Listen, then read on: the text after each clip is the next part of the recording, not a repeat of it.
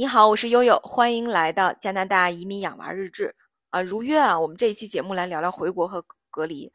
哎呦，现在真是说到这两个话题，真的是最不容易的了。呃，特别是昨天晚上两点多，我一个多伦多是这周一刚入境的朋友说：“哎，你快查查你同济有没有确诊啊？”我大半夜两点多睡眼惺忪的查了一眼，说没有确诊。呃，但是呢，今天一早就听大洋说了，说啊，你知不知道又熔断了一个航班？果不其然，就是我们前一天一月九号入境的，从多伦多呃飞上海的东航啊，有五例确诊已经被熔断了。目前呢，我们这个航班看上去还好，因为我用这个国务院的你的那个同机确诊的那个查询的 APP，现在查还是没有确诊。但是我看呢，有一个境外输入，从时间点上来判断，一月十号入境啊，多伦多到上海，那可能是我们这个航班的。那我们就假设有我们这个航班目前有一例吧，呃，所以它现在就是硕果仅存的两个多伦多回国的航线之一了，就除了我们回来的这个 AC 零二七，呃，多伦多到上海啊，中间首尔经停十七个十七个多小时的以外，还有一条是呃温哥华直飞北京的，呃国航啊，那么。是要在郑州停留十七个小时，然后再回北京啊。同样路线都挺折腾的，呃，但是呢，他他真的是硕果仅存，就让我一说起来这个事，真的是很后怕。你稍微犹豫一下，或者稍微迟个一周两周，或者你的运气没有那么好，赶上了某一个航班，就不知道是个什么样子了。呃，目前来讲，我们还算是呃稍微幸运的那那一波人哈。嗯，那我我的导师呢就。挺麻烦的，因为他是从美国从旧金山飞北京，啊，本来下个学期还有课，结果这个航班他是我是十号的，呃，我是八号的飞机，他是九号的飞机，结果他美国的这个航航班也熔断了哈，美国基本上都 大面积熔断嘛，他也受影响了，所以他一月九号熔断以后，想再去买票的时候，发现就是四月九号了，我的天呐，一下三个月都过去了，啊，整个学期都快过去了，所以有的时候。哎，这个，这个，想想这个，在在这种情况下回国的华人真的是不容易。呃，我在前天晚上跟我在从伊拉克从迪拜回广东，其实他是武汉人，从迪拜回回广州的这个呃同学在聊天，他也在隔离。我们俩正说着正说着话呢，他就说说，哎，我怎么听见对面有声音啊？他就给我直播，他说，哎，我带你去看看怎么了吧？结果一看，他对门被带走了，然后啪啪贴上两个大封条，然后我们俩沉默了好久，都没有心情聊天了。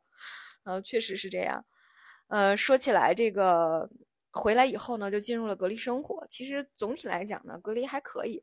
呃，大家如果关注了我的小红书啊，你在小红书上搜“加拿大移民养娃日志”这个用户。就能够找到我，然后可以看到我回国的一些笔记啊、一些小视频啊什么之类的。呃，那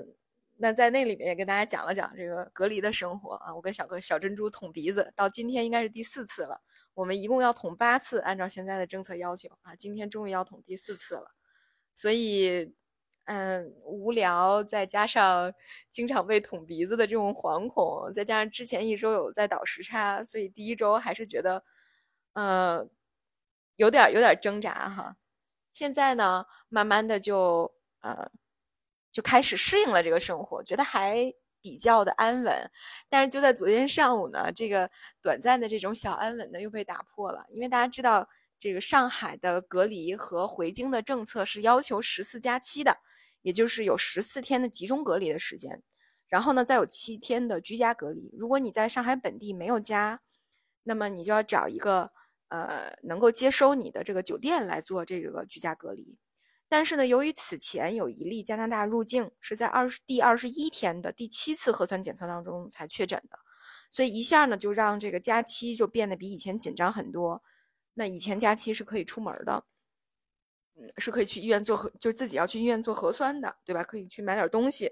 呃，这个就是公园溜达溜达，这些都呃无无可厚非。但是现在呢，基本上它的防疫要求也跟这个十四的防疫要求基本相当了。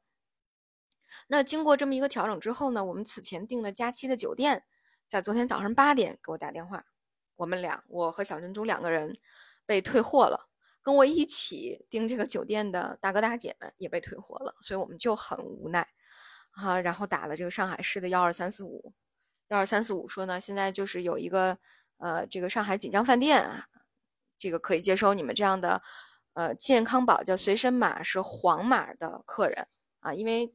入境的十四天集中隔离呢是红码，十四天以后呢就变成了黄码。啊，然后再隔离七天就变成绿码，绿码就可以进京了啊！进京以后七十二小时内补一次核酸，就算是圆满完成了这个隔离的任务。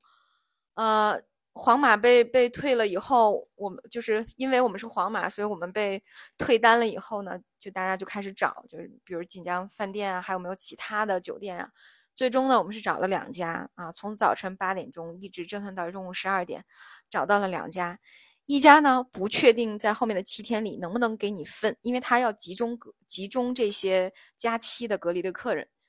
嗯，所以他不确定能不能给你一间带窗户的房间。我听完之后就很崩溃，要是没有窗户，一方面这个全靠中央空调不能开窗，风险增加了；另外一方面，这对我们的精神健康也有也有也有有有影响吧，特别是对于珍珠这么小的孩子，我觉得这个还是挺强人所难的。嗯，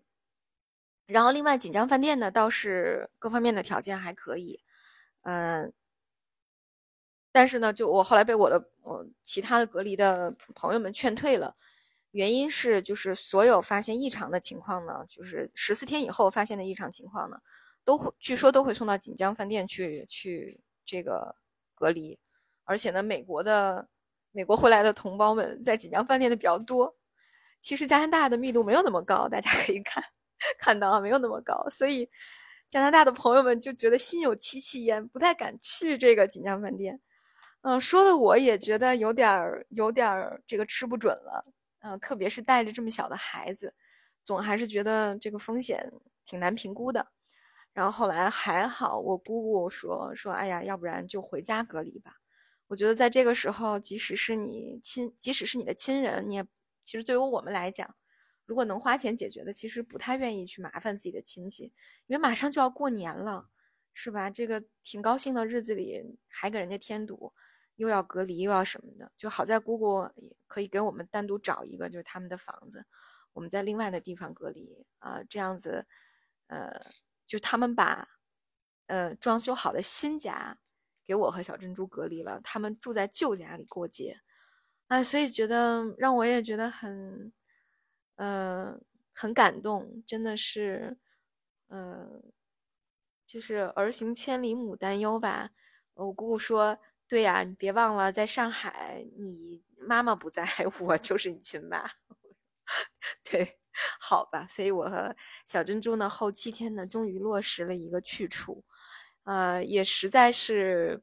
觉得昨天真的觉得是很无奈，因为这么多需要假期的隔离的客人呢，只有一个酒店推荐，所以我我在幺二三四五那个这个市民的这个服务平台上也也投诉了这个事儿，但是到现在呢还没有收到回复。好在他现在是阶段性的解决了，我们也有了可去之处，否则的话带着一个孩子。有这么多的不确定因素，也不知道酒店会不会随时再把我们的这个订单取消，那我们又将何去何从呢？所以其实还是觉得挺惶恐的。哎呀，回家不易哈，嗯，特别是大家还在判断春节之前能不能到北京啊，能不能回到家呀，呃，尽我们全力吧，嗯，希望能够回家过节。